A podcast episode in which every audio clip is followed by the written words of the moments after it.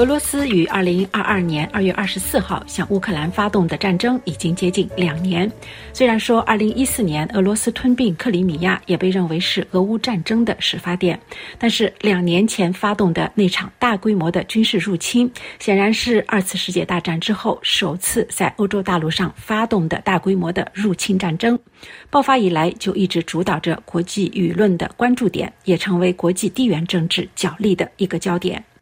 目前这场战争在军事上仅仅限于乌克兰的领土，但是所带来的地缘政治的冲击波远远超出了军事冲突的双方，既波及到前苏联加盟共和国，也波及到了欧洲各国，迫使欧洲各国减少对俄罗斯的能源依赖，同时要重新制定长期以来指导其外交防御政策的方向。与此同时，一些国家似乎在短期内也从这场战争中获得了好处，比如中国和印度这两个国家趁机以低价获得了俄罗斯的能源。然而，即使对这些国家来说，挑战国际秩序也会带来许多风险。可以说，俄乌战争让世界的地缘政治进行了一次大洗牌。在拆散重组的过程中，乌克兰的上百万民众被迫流离失所，更有双方难以获得确切数据的战场上的死伤人数。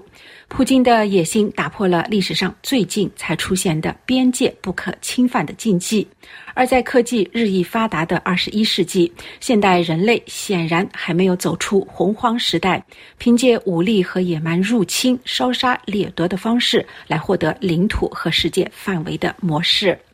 克里姆林宫正与西方对抗，指责其想要将北约置于自己家门口，但结果这场战争却给北约打了一剂强心针，从马克龙批评的脑死亡中恢复了过来，甚至得到进一步的扩大。普京决定于两年前的二月二十四号发起特别军事行动，他曾希望能够闪电般的战胜乌克兰，但是显然他的计算是错误的，也让他的野心破灭了。但两年之后，战事似乎转向对莫斯科有利的方向。俄罗斯尽管受到西方国家一致谴责，也受到制裁，普京也受到国际国际法庭战争罪的通缉，但是来自南方国家的批评声鲜少听到。在战争爆发以后，俄罗斯与中国、伊朗、朝鲜的关系却更加的紧密，这也给普京的外交空间提供了极大的援助，成为与西方国家抗衡的一个平台。有分析认为，俄罗斯正在接受一场政府认为可以维持的长期战争的前景，并正在利用乌克兰人更快的消耗以及其盟友疲倦的机会，增加自己的力量。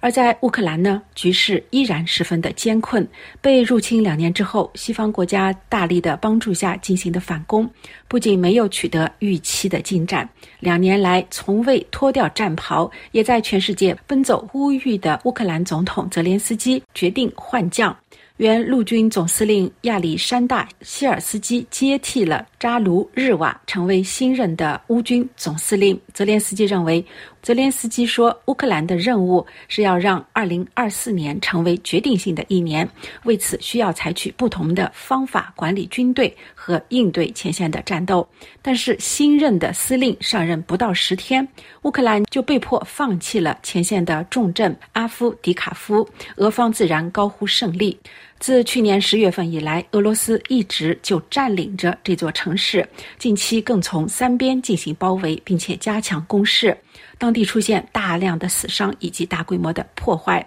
外界认为，撤出阿夫迪夫卡是乌军近期在战场上的一个重要的挫败。乌军在东部前线击退俄罗斯军队方面进展也甚微。而就在乌克兰需要补充新兵员之际，人们已经不再涌向前线。那些在战争之初自愿参战卫国的人，大多已经死亡、负伤，亦或是留在前线等待新兵的接替。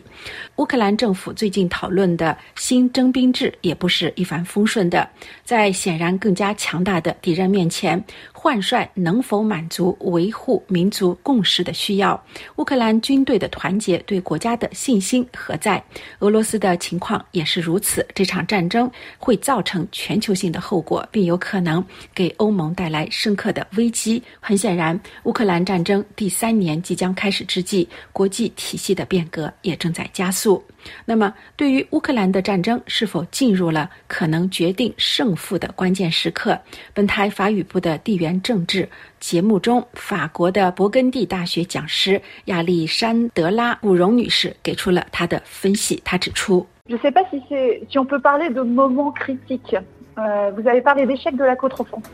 我不认为我们是否可以将目前称为是一个关键的时刻。我们谈到了反攻的失败，而乌克兰人对这条停滞不前的战线看法却不一样。当然，毫无疑问，士兵们都很疲惫，士兵的家属也在抗议，希望前线的人可以被替换回来。目前，乌克兰议会也正在讨论一项关于动员的法令，可以说整个社会都在讨论。另一方面，乌克兰人当然从一开始就意识到了在力量上与俄罗斯的不平衡，如今依然如此。他们的对手是一个核大国，拥有更多军队和更多军事装备的国家。因此，战争停滞不前当然令人失望，但是这并不是一场灾难。就目前而言，乌军已经成功地控制住了局面。但应该说，俄罗斯去年十二月二十九号在乌克兰全国范围内的轰炸，提醒他们俄罗斯仍然有决心。这确实令人十分担忧。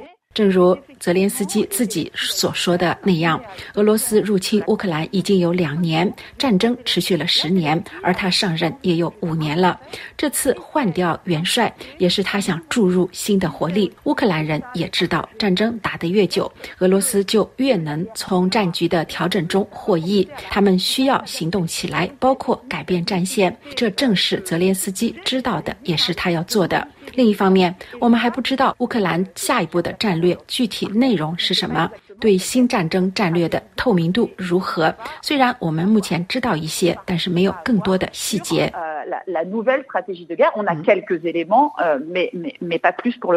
而历史学家、俄罗斯和乌克兰问题专家加利亚·阿克曼女士的分析认为。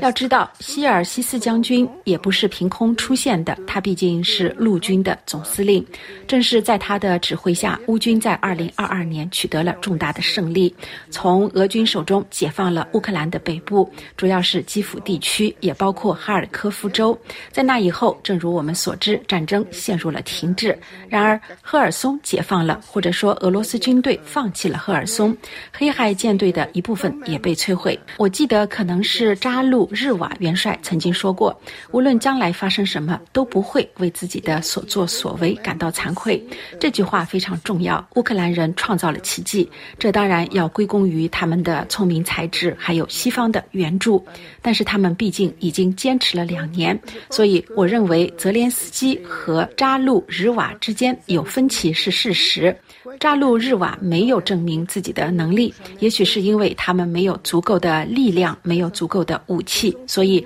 反攻失败了。但我认为我们不应该重复克里姆林宫的话，也就是说，俄罗斯不会输，哪怕花上十年的时间，乌克兰也永远不会赢。俄罗斯人的这种说法目前没有任何根据。现在的问题更关乎到未来，因为我们不知道美国的新援助计划是否会被采纳。如果国会不通过，那又会发生什么？但是无论如何，目前我并不认为乌克兰在任何方面被打败了。他们尽管感到疲惫，前线战士的平均年龄是四十三岁，组织动员过程中也遇到了一些问题，这些都是事实。但是我相信乌克兰这个国家的团结基本上没有受到影响。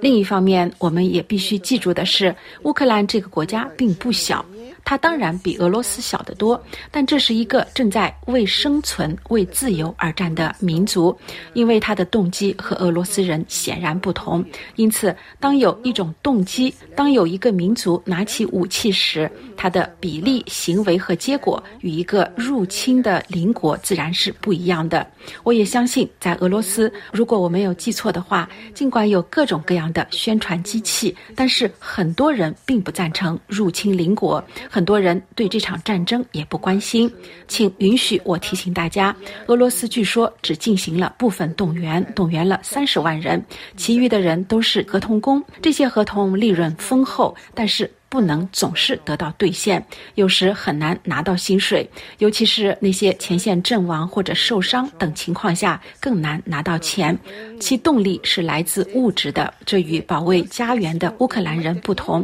这也就是为什么我认为这场战争的结果目前尚不确定。是的，会有疲劳，但是同时对乌克兰人来说也是没有其他的解决办法。d'autres solutions. 在乌克兰凭其一己之力完全不可能应对俄罗斯的情况下，盟国的支援必不可少。与此同时，美国国会迟迟不通过对乌的援助的消息，在前线的战况当然是有很大的打击。但是，或许泽连斯基可以为二月十六号星期五分别与法国和德国签署的前所未有的安全协议稍感安慰。法国总统马克龙宣布，到二零二四年提供高达三十亿欧元的援助，而柏林承诺的援助金额更达到近八十亿欧元。德方的承诺还包括要培训乌克兰的士兵，为乌克兰排雷做出贡献，以及参与基础建设的重建，特别是在能源和供水方面。柏林还宣布了价值十一亿欧元的一揽子武器交付计划，尽管没有提到德国和瑞典制造基辅几个月来一直要求的金牛座巡航导弹，但是乌克兰的总统泽连斯基还是说，乌克兰从来没有签署过更有价值的文件。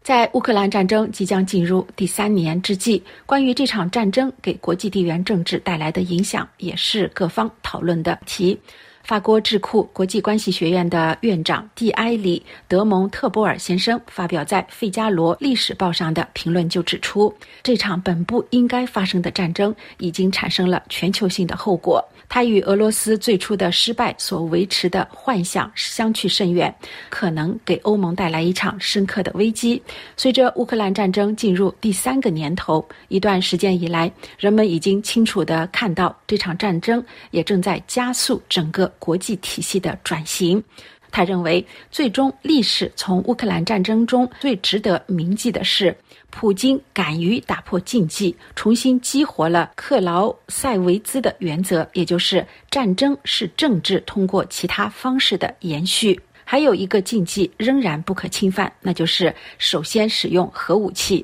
毫无疑问的是，当俄罗斯形势似乎不妙时，普京很想这样做，但是他的主要支持国中国劝阻了他。但可以担心的是，这个禁忌或多或少有一天也会被打破，而且不一定是由俄罗斯人打破的。也许乌克兰的战争将会持续很长的时间，但是对于乌克兰战争前景如何这个问题，所有人都不能否定的一点是，这在很大程度上将取决于二零二四年十一月大选后美国对乌克兰支持的演变情况。以上国际纵横专题节目由艾米编播，感谢您的收听。